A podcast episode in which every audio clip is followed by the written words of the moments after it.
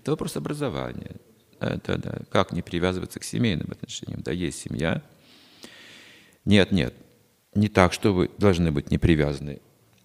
Вы будете привязаны. Какой семейный человек не привязан? Можно сделать вид, что он не привязан, так гордо сидеть.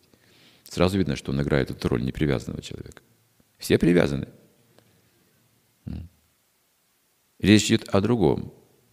Развить привязанность к Кришне. Все вместе. Вот это будет настоящая связь. Она перейдет от привязанности собственнической к привязанности духовной. Может быть привязана к человеку, который дает нам чувственное наслаждение, платит нам деньги, или всегда нам приятно что-то делать. Это материальное, эгоистическое. Мне приятно, мне полезно, мне выгодно. Такая привязанность мирская называется. От нее нужно освободиться, от чувства выгоды освобождаемся мы.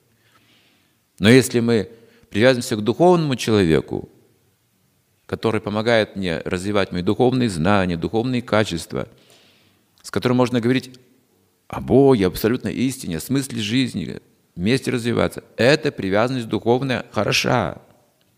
Она необходима.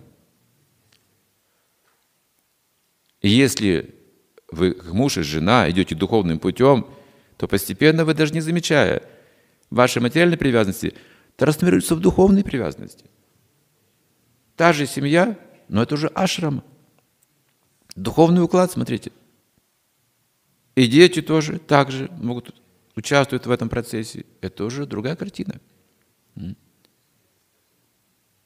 Значит, вся ваша семья привязана к Богу. Все. И вы вместе идете к Богу. Это же хорошо. Никто никому не мешает.